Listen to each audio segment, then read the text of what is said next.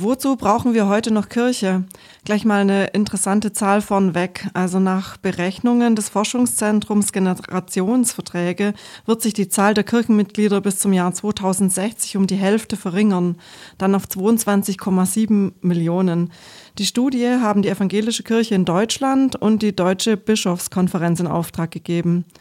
Dass die Studie wohl schon stimmen könnte, sieht man im Landkreis Heidenheim. In Heidenheim, in Gingen und in Herbrechtinghen sind noch nie so viele Menschen aus der Kirche ausgetreten wie im vorigen Jahr.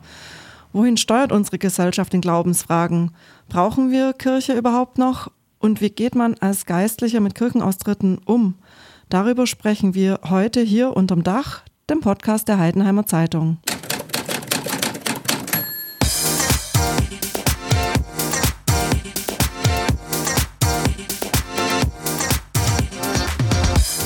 Unterm Dach. Der Podcast der Heidenheimer Zeitung.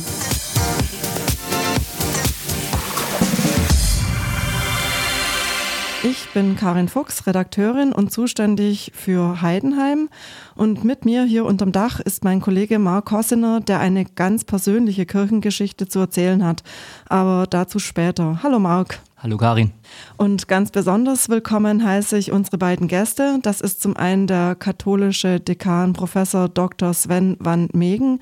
Äh, grüß Gott, wie darf ich Sie eigentlich ansprechen, Herr Dekan, Herr van Megen? Was Einfacher van Megen, ganz normal Herr okay, van Megen. Ja. gut. Ähm, der zweite Gast ist der evangelische Pfarrer Steffen Hägele aus Hermeringen. Grüß Gott, Herr Hägele, und wie spreche ich Sie am besten an? Einfacher Hägele. Okay, das ist für mich jetzt am einfachsten, ja. Herr van Megen, äh, Sie haben vorher schon bei meiner Einleitung den Kopf geschüttelt, aber jetzt reden wir nicht drum rum. Zum Jahresbeginn waren Sie ziemlich sauer auf uns, die Heidenheimer Zeitung. Äh, warum denn? Wir berichteten über die Kirchenaustritte und was haben wir dabei Ihrer Meinung nach falsch gemacht? Der Fokus der Heidenheimer Zeitung lag darauf, dass die Menschen austreten, weil nur die katholische Kirche oder vor allem Missbrauchsfälle zu verzeichnen hat. Und der Fokus geht dann immer nur eindimensional und nicht mehrdimensional auf die Gesellschaft. Ich habe vorher den Kopf geschüttelt, mhm. weil als Sozialwissenschaftler weiß man, dass Studien, die über fünf Jahre hinausgehen, niemals eine äh, richtige Relevanz haben können, weil die Gesellschaft sich ganz stark verändert.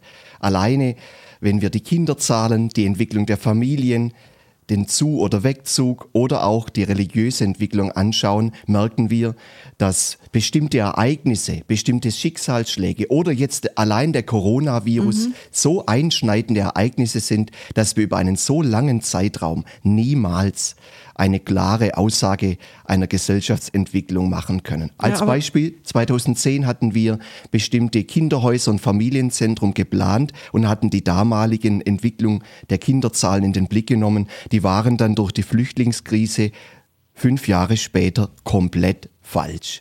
Und genauso auch jetzt. Die Austrittszahlen jetzt sind vor allem zwei Dingen die ganz persönlich und auch gesamtgesellschaftlich in allen Institutionen zu verzeichnen sind.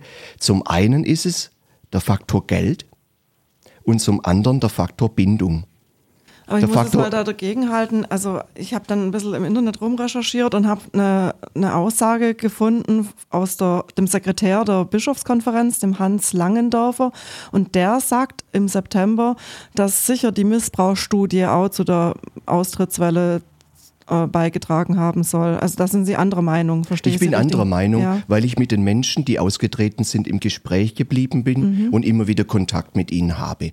Wenn Menschen austreten, die ich kenne, dann kommen die auch und wir reden darüber. Mhm. Und diese beiden Faktoren spielen eine größte Rolle. Also, also, Sie fragen tatsächlich jeden Einzelnen nach der Austritt, bei Ihnen zumindest. Ich frage, ja. also jeder von uns, äh, von uns Pfarrern oder auch äh, jeder, der im seelsorgerlichen Bereich tätig ist, kennt Menschen, die aus der Kirche ausgetreten sind. Und alle, die bei uns austreten, bekommen einen Brief wir machen ein Gesprächsangebot und wenn ich Menschen wirklich kenne, weil ich zum Beispiel die Kinder getauft habe oder weil ich sie begleitet habe bei der Hochzeit oder weil ich schon einmal jemand beim Sterben begleitet habe, wenn ich diese Menschen äh, treffe oder wenn ich sehe, dass sie ausgetreten sind, suche ich ganz bewusst das Gespräch. Und Sie sagen, Gründe sind das Geld, also die Menschen wollen eventuell keine Kirchensteuer mehr zahlen und der zweite Grund war? Die Bindung, die fehlende Bindung. Mhm dass sie schon lange nichts mehr mit der Kirche zu tun hatten. Ja, und dann ja. erst, viel später kommt so eine Missbrauchsstudie oder der Finanzskandal damals in mhm. Limburg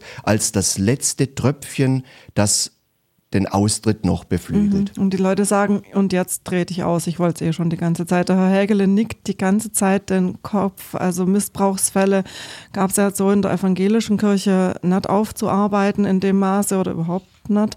Aber es trifft sie, ja, also Ganz genauso, die Zahlen muss sind ich, gleich. Muss ich dir widersprechen, ja. das, das gab es auch, aber auch. es war nicht Leider. so in den Medien publik, okay. muss man auch mal ganz klar sagen. Aber gab es auch in der evangelischen Kirche. Aber ähm, die, ich sagte nicht in dem Maße, ja. ja. Aber, ja. Die evangelische Kirche hat aber auch mit Austritten zu kämpfen. Mhm. Ähm, wie ist denn bei Ihnen? Ich würde es unterstreichen, was der Kollege van Megen äh, bereits erwähnt hat. Es sind tatsächlich diese beiden Dinge. Zum einen das Geld und zum anderen die fehlende Bindung oder vielmehr, dass wir eine Veränderung haben, die sich nicht nur auf die Kirche letztendlich bezieht und auf die Kirche dann auch als institutionelle Gemeinschaft, so wie sie bei uns eben geordnet ist in unserem Land. Das ist ja ein großes Plus, das geschichtlich gewachsen ist, dass wir auch Verlässlichkeiten dadurch haben. Aber ich würde sagen, diese Missbrauchsstudie oder auch äh, andere Fälle sind lediglich Katalysatoren in diesem Gesamtsystem Gesellschaft, das wir heute haben, wo wir merken, wir haben eine große kritische Bewegung gegenüber, eine Skepsis auch allgemein gegen das, was wir Institution nennen, was sehr fest verfasst ist in einer Zeit, die sehr dynamisch ist, wo wir uns auch schnell auf Dinge einstellen. Aber ich würde tatsächlich das festhalten, die Frage der Bindung. Und die ist zunächst mal nichts, was man an äußerlichen Dingen festhalten könnte, sondern da geht es ums Herz der Menschen. Und tatsächlich um die Frage, wie gehen wir eigentlich positiv damit um? Nämlich, wie gehen wir den Menschen nach, die natürlich berechtigterweise für sich entscheiden, ich möchte hier nicht mehr dazugehören oder ich möchte für mich da auch in irgendeiner Weise frei sein. Und da suchen wir natürlich das Gespräch und machen Angebote und in Einzelfällen gelingt es dann auch eben miteinander über Gründe zu sprechen. Und natürlich das Geld, das ist dann auf der einen Seite oft ähm, die Antwort, die man dann hört, ja, die Kirchensteuer, kritischen Fokus genommen. Aber letzten Endes ist ja die Frage, warum, warum löst man sich dann gerade an dem Punkt heraus? Und dann würde ich noch mal tiefer fragen, beziehungsweise auch selbstkritisch mal fragen, was können wir tun oder wo, wo können wir nochmal deutlich machen, hier machen wir beispielsweise ein Angebot, wo gehen wir mit Menschen auf den aber wo begleiten wir auch ganz aber diese intensiv. Frage, die stellt man sich seit Jahren schon, aber ich, die richtige Antwort scheint die Kirche ja nicht gefunden zu haben, wenn es jetzt die Kirchenaustrittenzahl immer größer wird. Ich habe auch gelesen, dass vor allen Dingen Männer es sind, die austreten? Habe ich das ist, entspricht das auch Ihrer Erfahrung? Ja. So ja. in dem Erwerbsleben, wenn Sie ins Erwerbsleben eintreten, die scheinen die Bindung am meisten zu verlieren. Ja. ja. Oder Jein. Jein. Das hängt immer vom Individualfall mhm. ab. Man kann es nicht ganz pauschalisieren, aber ich würde sagen, tendenziell sind es dann eher die mhm. Männer tatsächlich, wenn die Erwerbsbiografie ja. Also beginnt. die haben keine Angebote, die sie bei Ihnen finden, die sie ansprechen. Mhm. Ich würde sagen, die Angebote gibt es. Es sind ja dann zuweilen auch Menschen, die man begleitet hat oder wo auch gute Erfahrungen genannt werden. Mensch, also ich habe, was weiß ich, erinnere mich ganz gerne an die Zeit damals im Jugendkreis, in der Jungschau oder wie auch immer. Aber jetzt ist für mich vielleicht ganz Neues dran. Oder eben Menschen, die zuziehen und zunächst einmal dann erst äh, den Gang aufs Rathaus wagen und sagen, wir äh, brechen sozusagen hier diese Beziehung ab. Und dann muss man natürlich tiefer fragen. Aber ich möchte nochmal auf Ihre Frage zurückkommen. Sie haben das so äh, gesagt, die Frage, die stellen wir immer. Ich glaube, es ist eine bleibende Frage. Es ist eine Frage, mit der sind wir nie fertig, weil Kirche nicht um ihrer Selbstwillen in dieser Gesellschaft da ist, sondern sie hat einen Urheber, der liegt außerhalb auch von uns als Kirchengemeinschaft. Als Christen glauben wir so ganz einfach gesprochen, Christus ist der Herr der Kirche. Er schafft und er schenkt Kirche, er schenkt auch Gemeinschaft.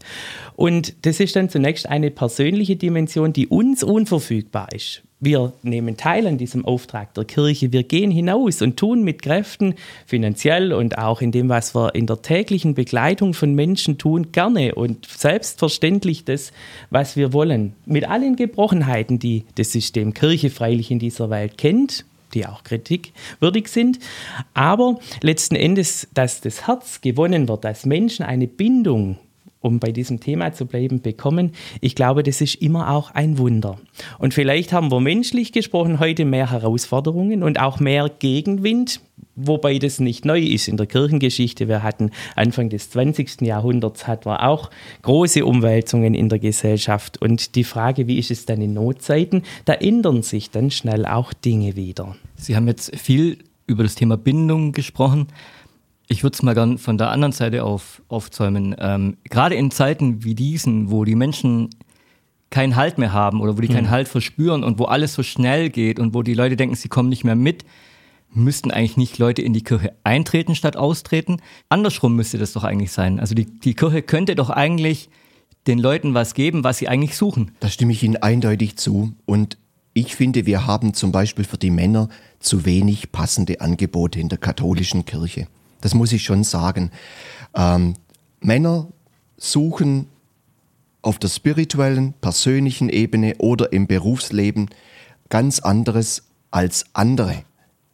Das bedeutet, wenn ein Mitte 20, Mitte 30-Jähriger ins Berufsleben startet, mobil sein muss, sich einen Sitz im Leben erarbeitet, versucht eine Partnerschaft einzugehen, dann sucht er anderes als andere Menschen.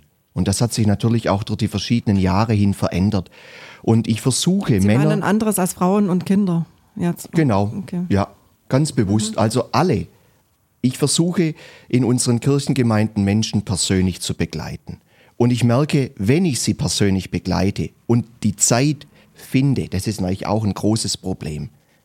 Weil früher hat es in jeder Kirchengemeinde klar geordnete Strukturen, Zuordnungen gegeben. Ich habe jetzt sieben Gemeinden und jeder weiß, ich kann nicht in sieben Gemeinden so präsent sein, wie wenn ich nur eine Gemeinde hätte. Ich kenne die Menschen, die Menschen kennen mich. Und auf der anderen Seite, wenn ich Menschen begleite, verspüren die wirklich eine gute Weggemeinschaft. Die Menschen treten nie aus der Kirche aus, sondern sie merken, das ist ein Platz, eine Bank, eine Heimat. Hier kann ich meine Kritik, meine Sorgen, hier kann ich auch meine Visionen gut einbringen. Wenn uns das nicht gelingt, und das ist sehr häufig so, wegen des fehlenden Angebotes, fühlen die Menschen sich alleingelassen. Sie fühlen sich nicht gut begleitet, Sie fühlen sich nicht integriert. Und dann kommt neben dieser fehlenden Bindung noch die persönliche Mobilität, die Heimatlosigkeit und das Geld dazu. Und wenn Sie dann in den Zeitungen lesen, Skandale, Missbrauchsfälle, Schwierigkeiten, dann fühlen auch die sich über den Tisch gezogen. Und dann treten die nicht ein, weil sie sagen, werde ich da auch über den Tisch gezogen? und dann kommt die Überlegung gar nicht heraus. Aber wie gesagt, der wichtigste Punkt ist die persönliche Beziehung und die persönliche Begleitung im Glauben. Wenn selbst. jemand von Kindesbeinen an nicht in einer religiösen Familie oder einer Familie, die eine kirchliche Bindung hat, aufgewachsen ist, wie kommen Sie dann an junge Menschen ran? Die fehlen doch in den Kirchen, wenn ich reinschaue, äh, gänzlich. Da bin ich mit meinen 50 manchmal, gehört da schon zu den Jungen. Es ist so, wie es der Pfarrer Hegele vorher gesagt hat. Ich kann nicht sagen, wenn ich in einer komplett atheistischen Familie aufgewachsen bin, komme ich nicht zum Thema Gott oder Kirche. Nein, ich habe beides ganz unterschiedlich erlebt. Ich habe erlebt, dass Familien, die unglaublich religiös waren, dass die Kinder ausgetreten sind. Ich habe erlebt, dass aus komplett atheistischen Familien die Kinder den Weg zu Gott gefunden haben. Das ist wirklich, wenn ich das Wort benutzen darf, so ein kleines Wunder. Aber wir kommen mit den Menschen in Berührung durch Schicksalsschläge, durch Krankheiten, durch so Themen wie Taufe und Hochzeiten. Die Menschen sind ja auch dort eingeladen. Und dann merken die, mein Bild von Kirche oder dem verstaubten Pfarrer stimmt ja vielleicht so gar nicht. Ich bekomme ja da halt. Und wenn dieser Kontakt, dieser Geschmack hergestellt ist, dann ist eine Tür geöffnet. Ob sie dann durchgehen, weiß ich nicht. Aber wenn die Möglichkeit besteht, kann echt etwas richtig Geniales entstehen. Herr Hegele, ähm, ich kann dazu, was Herr van Megen gerade gesagt hat, eigentlich ein ganz gutes Beispiel. Ging in Memminger Wanne. Mhm. Sagt Ihnen ja was. Selbstverständlich, ja. Das war, glaube ich, eine Diaspora, kann man schon so sagen, Anfang Jawohl. der 90er, als die Leute kamen. Mittlerweile ist da sehr viel geschehen. Ist das vielleicht ein gutes Beispiel, dass es gelingt, wenn man mit jungen, wenn man sich um junge Leute kümmert, dass die dann in der Kirche bleiben? Also gerade die Gemeindearbeit in der Memminger Wanne ist eine offene Arbeit, das kann man so sagen. Und sie wendet sich tatsächlich mit, in diesem klassischen Bild gesprochen, mit ganz offenen Armen an die Menschen in ihrem Umfeld. Und das ist für mich etwas Programmatisches, wie ich denke, dass Kirche in der Gesellschaft auch ihren Platz findet. Nämlich, dass wir tatsächlich nicht nur niederschwellig, sondern dass wir im Hingehen bei den Menschen sind. Dort gibt es einen ganz, ganz aktiven Arbeitskreis, der von im Wesentlichen Ehrenamtlichen, die im Herzen berührt sind, die selber eine Bindung, eine Heimat in ihrer Kirchengemeinde haben, ähm, auch leben und hinausgehen und tatsächlich Jahr für Jahr, Woche für Woche die Kinder begleiten, dort Angebote machen und über das wächst Stück für Stück tatsächlich eine Vertrautheit. Da verändert sich auch ein ganzes Stadtviertel, das kann man so sagen. Und das ist für mich eigentlich eine Art und Weise der Arbeit, die für uns als Kirche kennzeichnend auch ist für das Gesamte, nämlich eine hingehende Kirche. Keine Komm-her-Struktur, sondern eine Geh-hin-Struktur, so wie es ja auch eigentlich der wesentliche Auftrag ist, den Jesus ähm, uns gibt. Geht hin in alle Welt. Das ist eine Geh-hin-Struktur und die Menschen zu begleiten. Vesperkirche wäre ein anderes Angebot, ja. wenn wir über Gingen sprechen beispielsweise, wo wir wirklich eine Vielzahl an Begegnungen haben und wo tatsächlich aus allen Ebenen und aus allen Horizonten unserer Gesellschaft Menschen willkommen sind, sich sogar zur Mitarbeit nach zwei, drei Jahren Begegnung einladen lassen. Und das ist eine tolle Erfahrung. Und wenn über das dann auch eine Heimat wächst, ist eigentlich das Schönste und das Wichtigste passiert, denn dann merkt man, dieses verstaubte Bild, das wir oft haben, das vielleicht auch zu einer gewissen Zeit berechtigt war, ähm, da gibt es auch frische Triebe. An Erzählen Sie mal ein hm? Beispiel. Also was motiviert dann jemand, zu Ihnen zu kommen? Was bieten Sie denen dort? Also ich äh, mache es mal so, es sind tatsächlich die Vielzahl oder die vielfältigen individuellen Begegnungen, die wir haben, teilweise Dinge, die wir äh, verschenken in der Begegnung, dass ein offenes Ohr, ein tröstendes Wort, eine helfende Hand da ist. Das bekommen die Leute dann eine Lebenshilfe? Angeboten? Natürlich, auch das schließt ein oder ganz praktisch, wenn ich an die Vesperkirche denke, einfach ein Mittagessen in vier Wochen, ähm, für das ich nichts oder ganz wenig bezahle nach dem Maß meiner Möglichkeiten und das große Mehr und der Mehrwert ist, da schaut mich vielleicht mal jemand an. Da setzt sich mit mir jemand an den Tisch, mit dem ich vielleicht nie in Kontakt gekommen wäre. Und ich stelle fest, da passiert auch zwischenmenschlich was, ähm, das ganz unplanbar positiv ist, nämlich dass Menschen tatsächlich merken, hier ist was, das nenne ich Heimat. Und es ist manchmal mehr als das, was sich rational fassen oder auch messen lässt. Das ist ein Gefühl, das mich aber auch wieder herbringt, vielleicht ein Jahr später, wo ich sage, das war so gut in dieser Woche. Da hat mich jemand an der Tür vielleicht begrüßt. Oder ähm, ich erinnere mich noch an die Begegnung, an dieses Gespräch mit der, mit der Nachbarin, die plötzlich äh, von ihren Fragen äh, erzählt hat, die sie im Leben umtreiben. Und dann können da ganz konkrete Hilfsangebote, diakonisch das, oder andere, daraus Das heißt, die Menschen kommen dann in die Kirche wegen der persönlichen Begegnungen. Also jetzt nicht in erster Linie, weil sie sagen, ich habe zu Gott gefunden, sondern weil sie einen Menschen gefunden haben dort in der Kirche.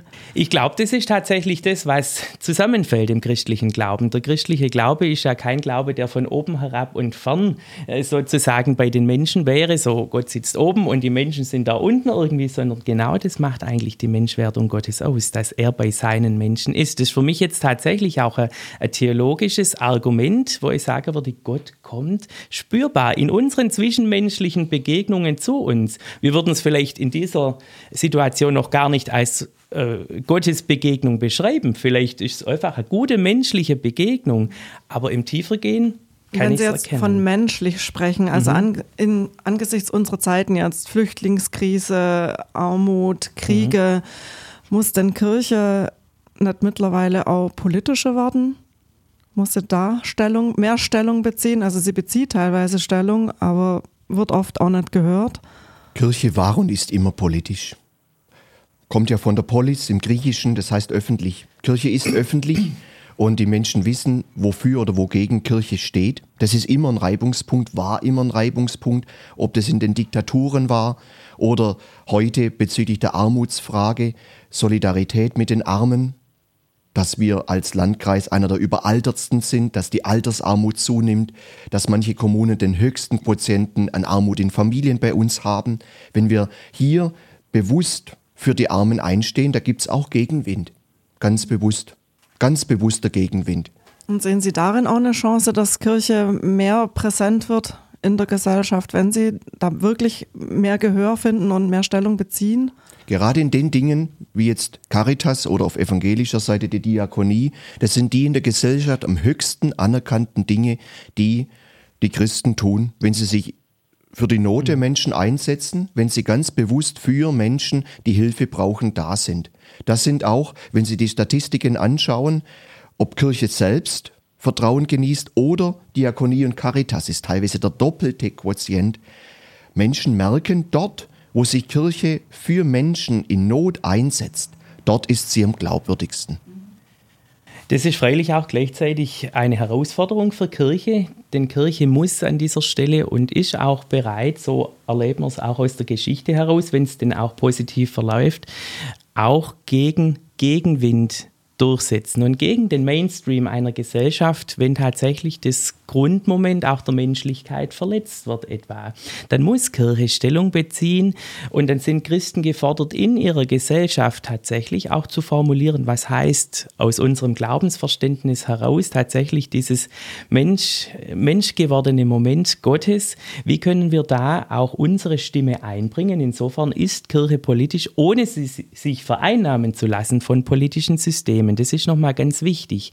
Also als Gesellschaft und Gemeinschaft in in dieser Gesellschaft, in der Welt, im Alltag, hat Kirche einen ganz, ganz wesentlichen Anteil, etwa an der ethischen, äh, äh, an, an, der Beantwortung ethischer Fragestellungen etwa.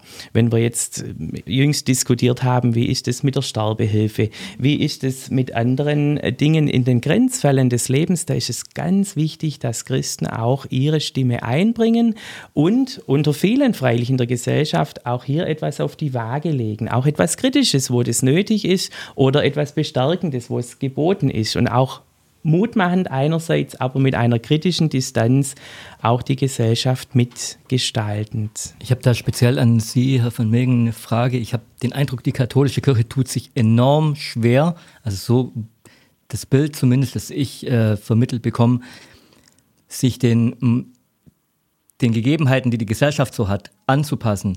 Stimmt das oder ist es vollkommen falsch?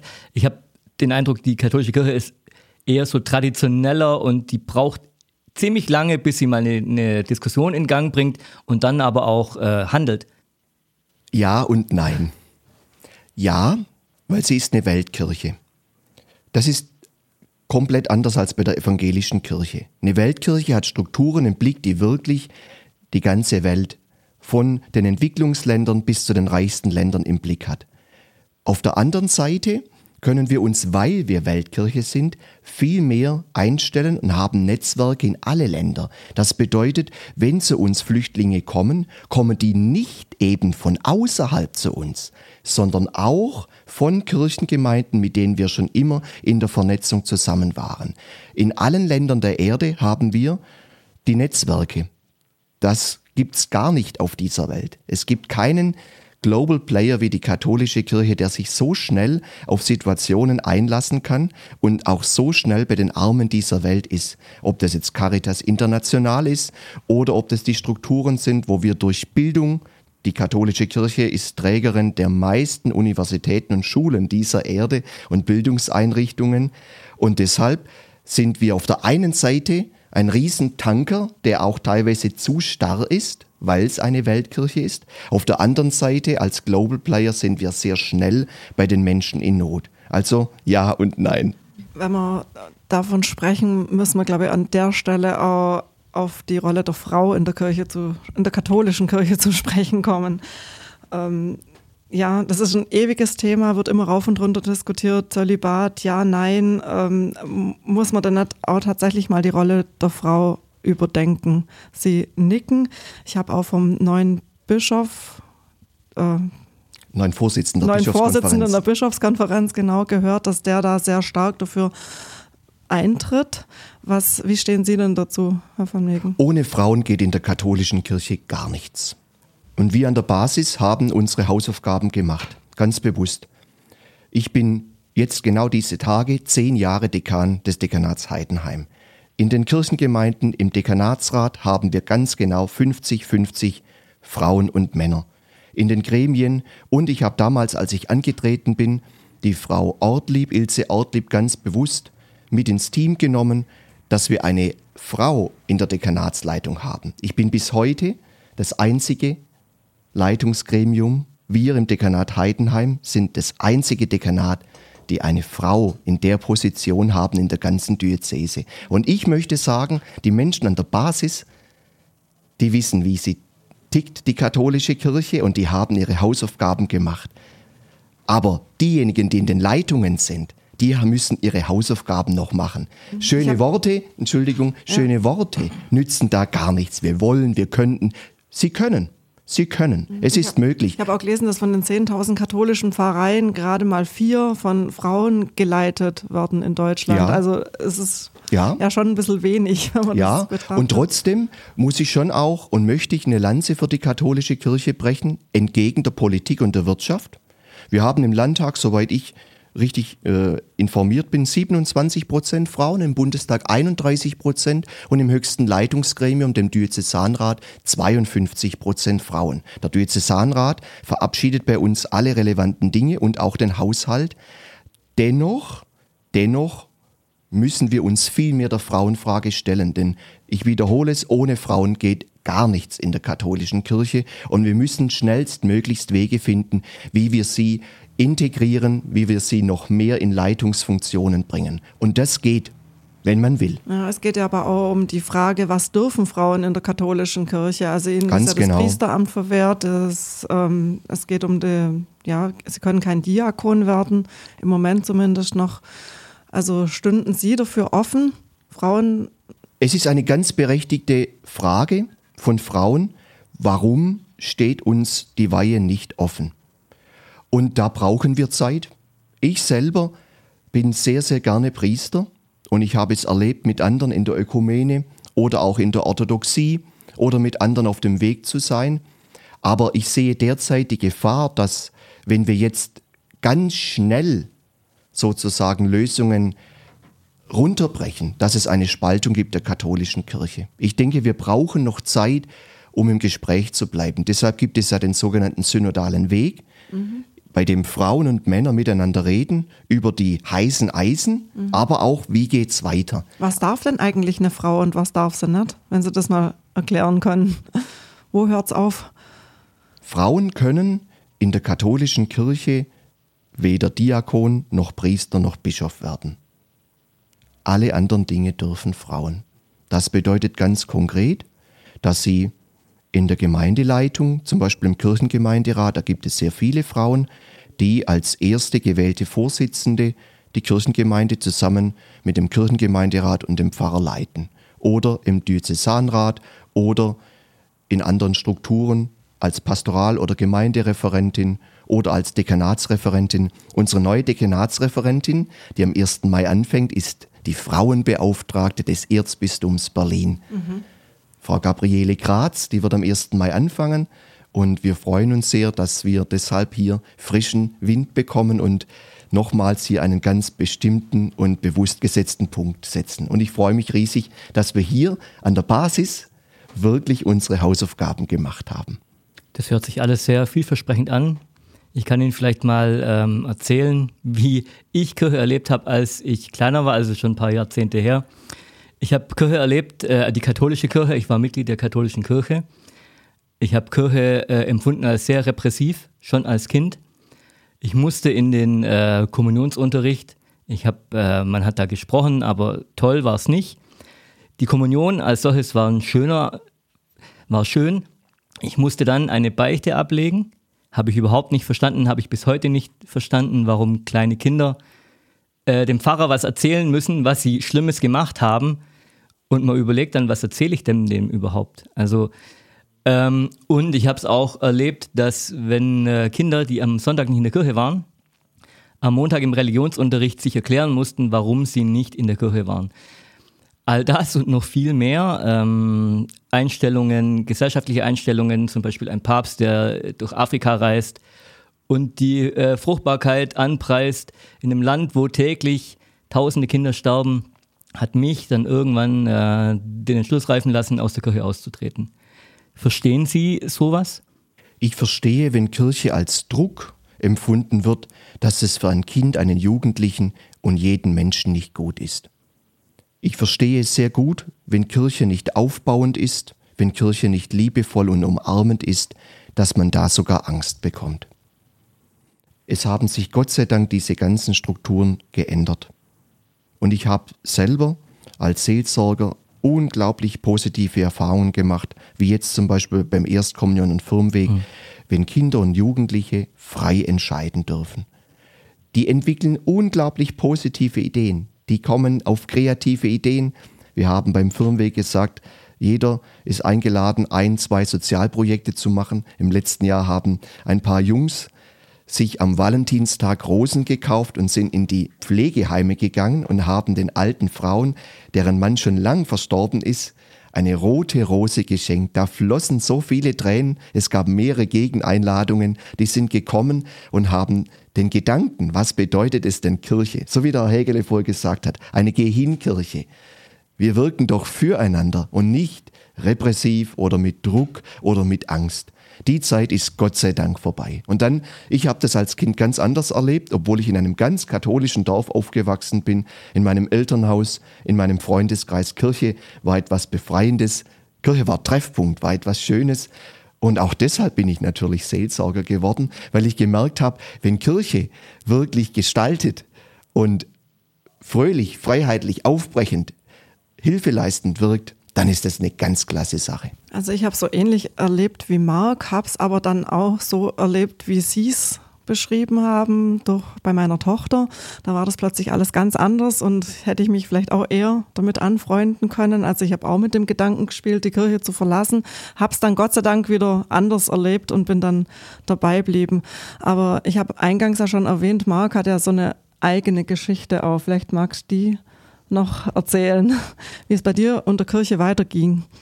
Ja, so speziell ist die Geschichte, glaube ich, nicht. Ich bin äh, mittlerweile wieder Mitglied der Kirche, aber nicht der katholischen, weil die, ähm, also das war, hatte nichts mit Missbrauch zu tun, ähm, gar keinen Fall. Also es waren einfach Dinge, die ich als junger Mensch erlebt habe, die mir nicht gefallen haben. Und auch äh, die Stellung der katholischen Kirche zum Zölibat, die Stellung der Frau in der Kirche. Ähm, all das spiegelt für mich nicht die Lebenswirklichkeit wider. Aber ich bin nicht vom Glauben abgefallen, nie. Ich habe lange überlegt, was tue ich. Und bei mir ging es auch so. Ich habe äh, auch zwei Töchter, die als die größere dann zur Konfirmation gekommen ist, habe ich so den gedacht, ja, mh, hm, also echt schön, was hier passiert. Ich habe ja vorhin eigentlich gesagt, aus Gingen. In Gingen mhm. passiert sehr viel. In der, in der katholischen Kirche auch, aber auch in der evangelischen. Ähm, und bin vergangenes Jahr wieder in die Kirche eingetreten, bei der evangelischen Kirche. Ähm, ja, das ist so die Geschichte. Ich glaube, den Weg gibt es nicht so oft. Herr Hegele, können Sie dazu was sagen? Also, es ist tatsächlich, denke ich, immer eine individuelle Erfahrung und ich erlebe es in meiner und habe es erlebt in meiner bisherigen Praxis durchaus so, dass Menschen nach einer gewissen Zeit der Distanzierung ähm, und tatsächlich aufgrund um bei der Beziehung zu bleiben, von persönlichen Begegnungen und Beziehungen doch einen Schritt gewagt haben und gesagt haben, Mensch, ich habe hier etwas erlebt. Das hat mir die ganze Zeit eigentlich gefehlt. Ich sage mal, das ist so ein bisschen wieder neue Frühling, ähm, wenn es wieder neu anfängt, dass jemand sagt, und hier habe ich Heimat, hier habe ich auch äh, eine Liebe zu dieser Gemeinschaft, innerhalb der Gemeinschaft empfunden. Ich mache mich neu auf den Weg. Was braucht es denn dazu? Also sprich tatsächlich ähm, die Frage des Kircheneintritts oder tatsächlich des Kirchenübertritts, ähm, weil Menschen feststellen, das tut mir gut, ich bin beheimatet, weil sie vielleicht auch das größere Ganze sehen und sagen, Mensch, und hier hat Kirche für mich so einen wesentlichen Teil, etwa in der Begleitung oder tatsächlich im Bereich der Kinderarbeit, Kindergärten, um ein Stichwort zu nennen, oder im ganz anderer Horizont für mich äh, gezeigt, das ist mir's wert, da möchte ich dabei bleiben. Aber das, was viel entscheidender ist, vielleicht ist es eine Gottesbegegnung gewesen, wo ich gemerkt habe, da ist was ins Herz gefallen, das mich getröstet hat, das mir geholfen hat, in einer schweren Zeit wieder auf die Beine zu kommen, dass da Menschen da waren, die mich gesehen haben. Ähm, das ist ganz, ganz vielschichtig. Und ich sage immer, ich schätze mich glücklich, dass ich einige dieser Biografien kennenlernen durfte. Das nehme ich auch mit einem großen Respekt wahr und freue mich von Herzen, wenn Menschen dann eine Heimat findet, um ihretwillen, weil sie sagen, Mensch, und hier bin ich zu Hause. Zwei Themen möchte ich auf Ihre Geschichte noch in den Blick nehmen. Und zum einen ist es das Thema Missbrauch.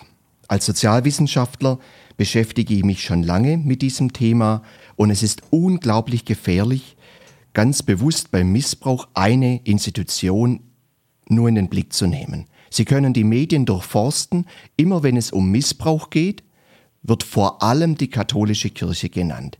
Als Gegenbeispiel, ich möchte das bewusst sagen, ohne das wegzuschieben, zu bagatellisieren oder in irgendeiner Weise zu relativieren.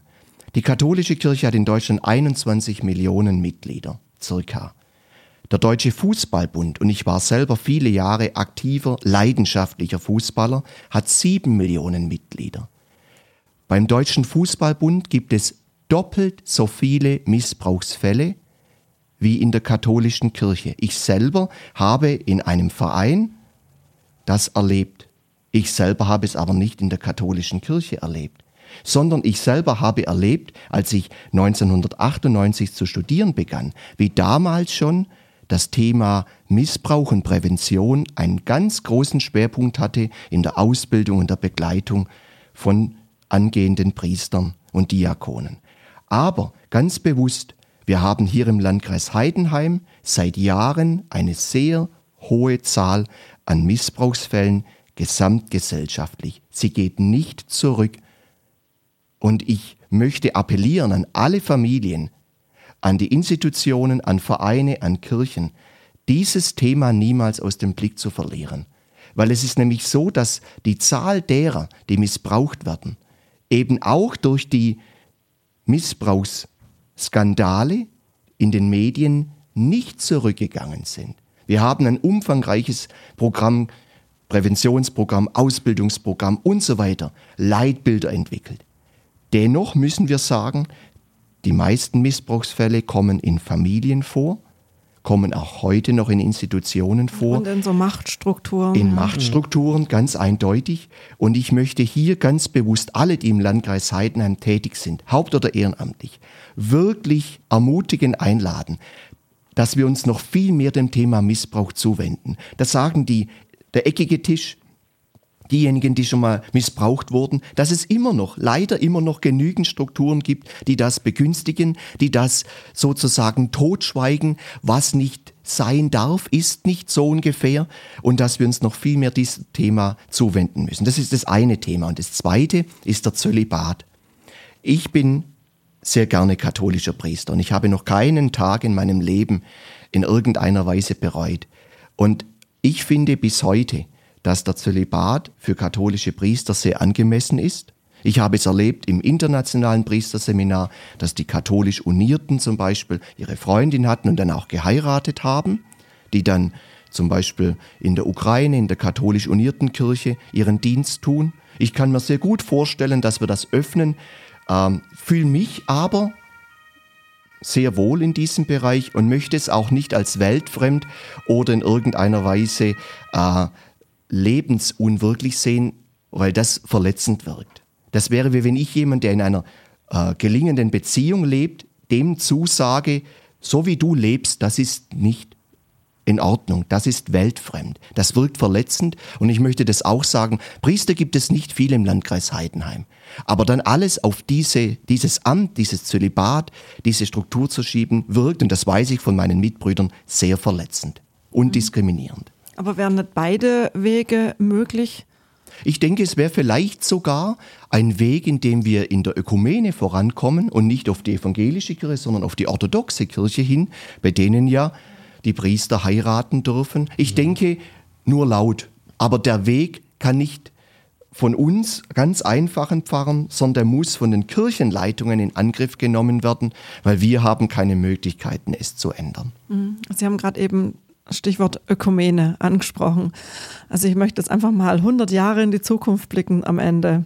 Katholische und evangelische Kirche, sind beide in 100 Jahren noch immer getrennt?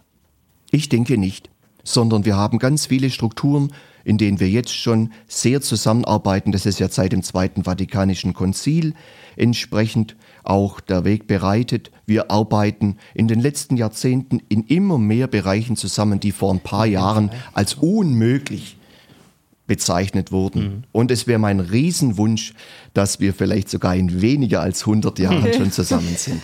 Ja, also in jedem Fall ist die Frage, auf was schauen wir denn auch, wenn wir über die Ökumene sprechen. Und da ist es natürlich jetzt schon so, was uns verbindet vom Herkommen, von der Zukunft, auf die wir gemeinsam zugehen.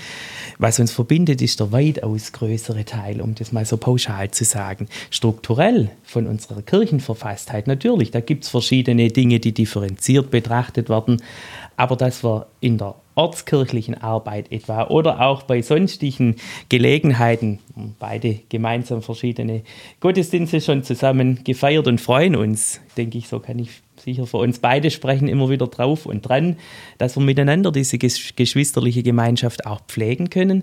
Ich denke, das sind gute Anfänge und auf der Ebene, sage ich jetzt mal, der Gartenzaun-Ökumene, da gibt es sowieso die geringsten Hemmschwellen. Also das ist gelebtes Geschwistersein im Ort, so erlebe ich das für meinen Teil und auch auf der Ebene der Kollegialität haben wir ein wunderbares Miteinander. Strukturell. Und ich denke, das hat ja durchaus auch sein Recht. Wir sehen das ja in unserer Gesellschaft auch, dass wir unterschiedliche Verfasstheiten kennen. Das hat auch etwas mit Wahrnehmungshorizonten zu tun, auch mit unterschiedlichen Schnittstellen. Es gibt Schnittstellen, die erreicht die katholische Schwesterkirche anders, als wir das evangelisch tun. Wir haben es vorher in der Weltkirche gesagt, evangelisch, um das nochmal aufzugreifen, haben wir eine viel größere, einen, einen kleinschichtigeren Organismus mit kleineren Einheiten, während wir katholisch ein großes Label haben, das in ganz vielen Bereichen wiedererkennbar ist. Da haben wir freilich eine größere Ausdifferenzierung evangelischerseits, aber in diesem Miteinander, glaube ich, erleben wir das, was,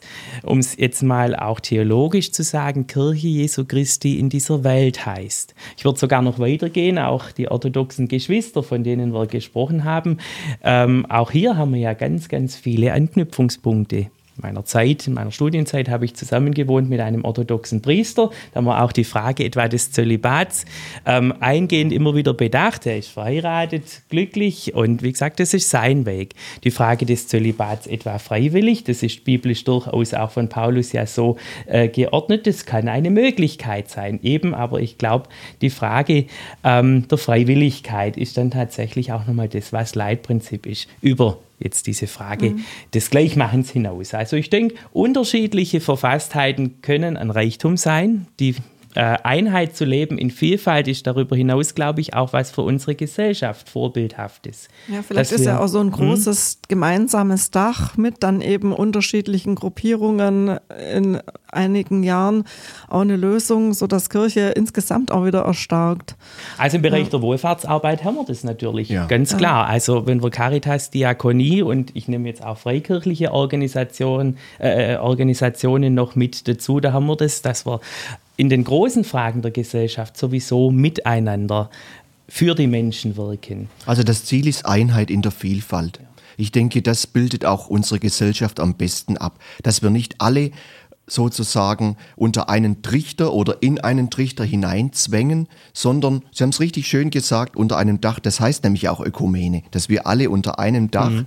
uns beheimatet fühlen. Wir haben schon miteinander Trauungen gemacht, ökumenische Schulgottesdienste. Das waren so wunderbare, geniale Gemeinschaftserlebnisse, Gottesdienste, die wirklich ein Miteinander, eine Gemeinschaft gebildet haben, nach denen ganz viele, auch junge Menschen mir gesagt haben, so etwas möchten wir öfters haben. Ja, das war doch ein schönes Schlusswort für unser Gespräch hier unterm Dach. Vielen Dank, dass Sie hier waren und ja, sehr damit, gerne. Sehr gerne. Herzlichen Dank, für die Einladung. Dann wünsche ich Ihnen viel Glück und viele Nerven und viele gute Gespräche, wenn Menschen sich wieder entscheiden sollten, aus der Kirche auszutreten und gute Worte, dass Sie sie überzeugen können, drin zu bleiben. Herzlichen Dank. Ähm, Vielen Dank. Wir sehen uns hier wieder unterm Dach der Heidenheimer Zeitung bei der nächsten Episode.